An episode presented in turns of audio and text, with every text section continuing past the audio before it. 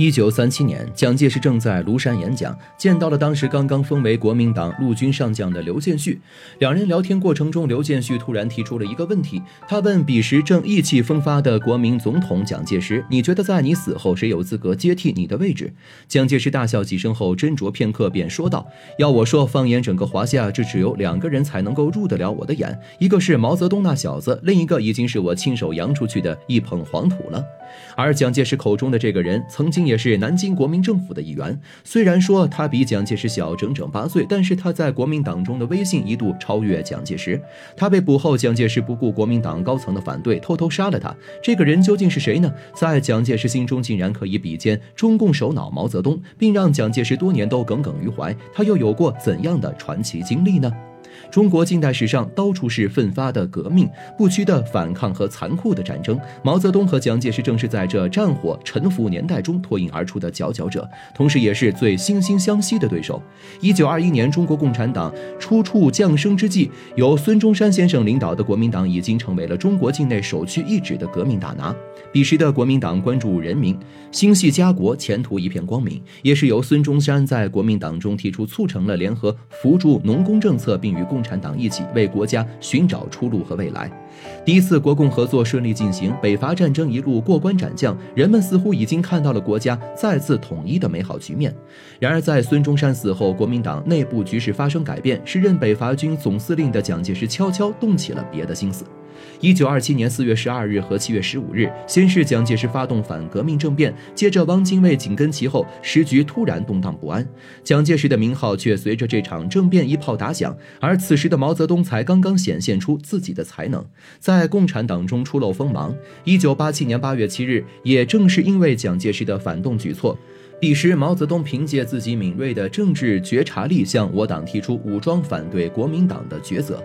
我党采纳后，任命毛泽东为此次武装行动的特派员，并最终取得了胜利。这就是有名的秋收起义。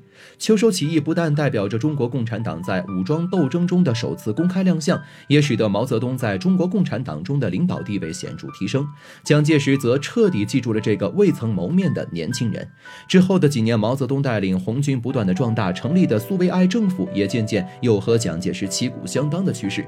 对峙期间，蒋介石多次派人骚骚扰。绞杀红军，却都被毛主席一次次的挡了回去。至此，蒋介石已经不敢再轻视这名突然冒出来的年轻后生，而是将他看作自己最难搞的敌人，甚至隐隐有些忌惮。事实证明，蒋介石也算是有先见之明。为了提前扼杀这颗冉冉升起的星星，在他任职期间使尽了浑身解数，就是为了阻挡共产党处处压国民党一头的趋势。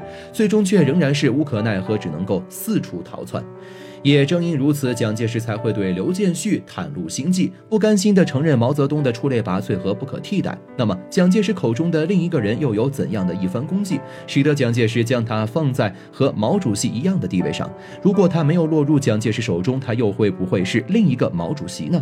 据查证，这个人名叫邓演达，字泽生，祖籍广东。他曾在国民党中任国民党中央执行委员、国民党中央农民部部长等重要职位，是国民党中为数不多的。坚定爱国主义者是与蒋介石相对立的国民党内部著名的左派代表人。邓演达的一生从学生时期开始便被孙中山的民主思想深深的吸引，于是他长大后毅然决然的加入了当时由孙中山先生领导组织的同盟会，开始了他的革命生涯。清宣统三年，孙中山等人打着推翻清朝封建主义的旗帜，领导爆发了辛亥革命。当时仅十六岁的邓演达穿上军装，跟随北伐军队走上了残酷的战场。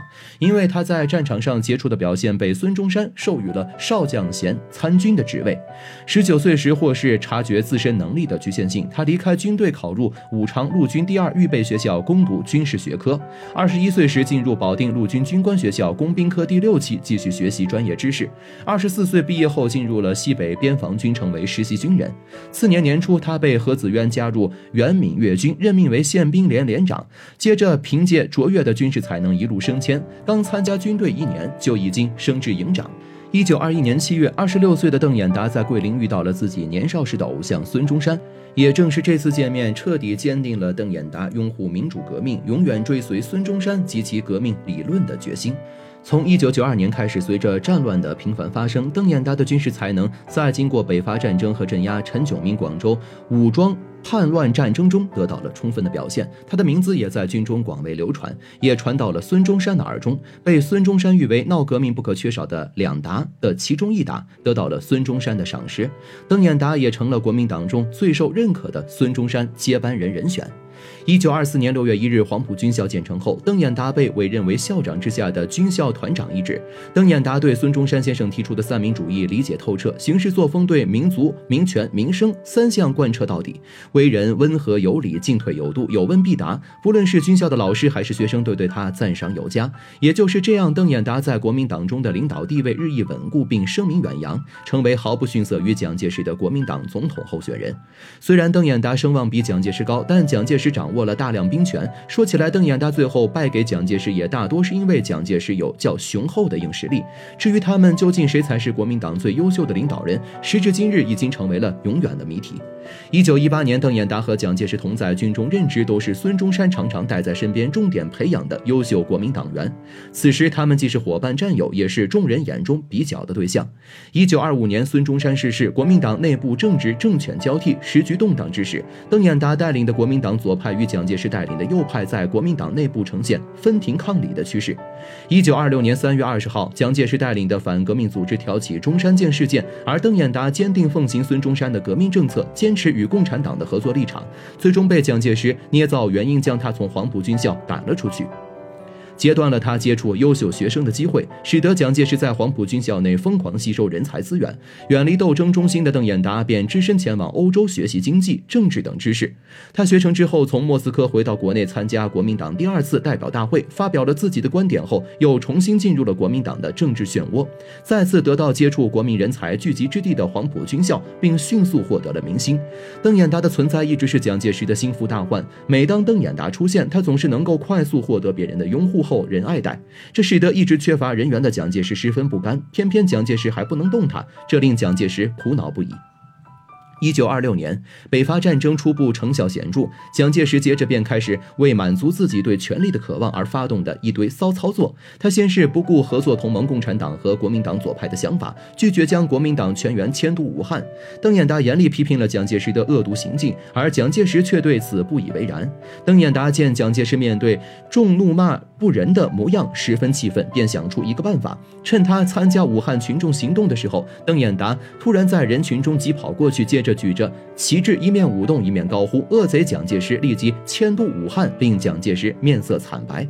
在国民党二届三中全会上，邓演达主张削弱蒋介石的军权，禁止军事介入政治的主张获得左派人员的一致拥护。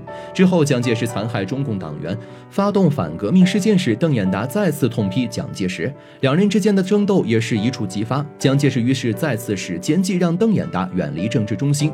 此时的蒋介石致力于权力的争斗，而国共两党之间的合作已经濒临破裂。邓演达想要挽回与中共的关系，便求助于唐生智，试图将。蒋介石拨回正轨。一九二六年七月，庐山兵谏使得蒋介石和邓演达的关系彻底破裂，过往的战友情、同事情全部化为了过眼云烟。邓演达一直亲共，十分欣赏毛泽东，又表现出对农村革命极大的热情。蒋介石见邓演达如此抗拒自己的主张，拉拢无望，便已心怀怨恨。一九二七年三月，邓演达主持全国农民代表大会时，宣布成立全国农民临时执委会，其中包括邓演达、毛泽东、彭湃、方志敏、谭延闿、谭平山、陆沉。等人，其中邓演达兼任宣传部长。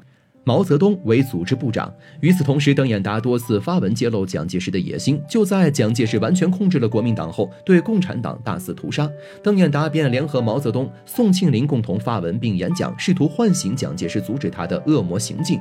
一九二七年七月十三日，邓演达公开宣布辞去国民党的一切职务，以布衣之身斥责蒋介石、汪精卫等人的无耻背叛。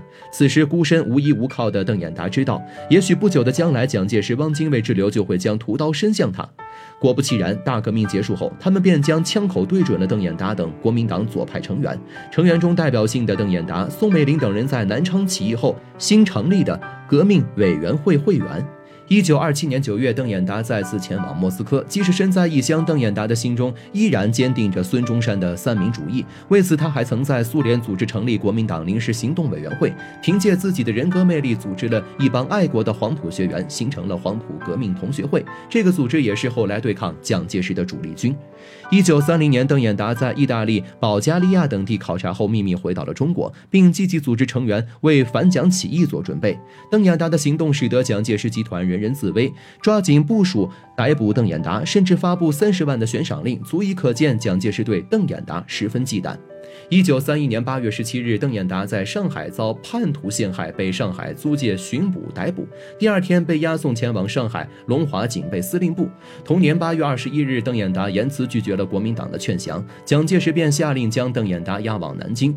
然而，邓演达的声望十分高，轻易杀他不得。蒋介石痛恨之余，不得不强装大度。然而，就在一九三一年十一月二十九日，蒋介石偷偷将邓演达带到了南京麒麟门外沙子岗并杀害。然而，邓演达的悲。惨结局却令人们对蒋介石越发的痛恨。一九四九年新中国成立后，毛主席将殉难的邓演达、瞿秋白等人一同嘉奖，列为最值得党学习的人。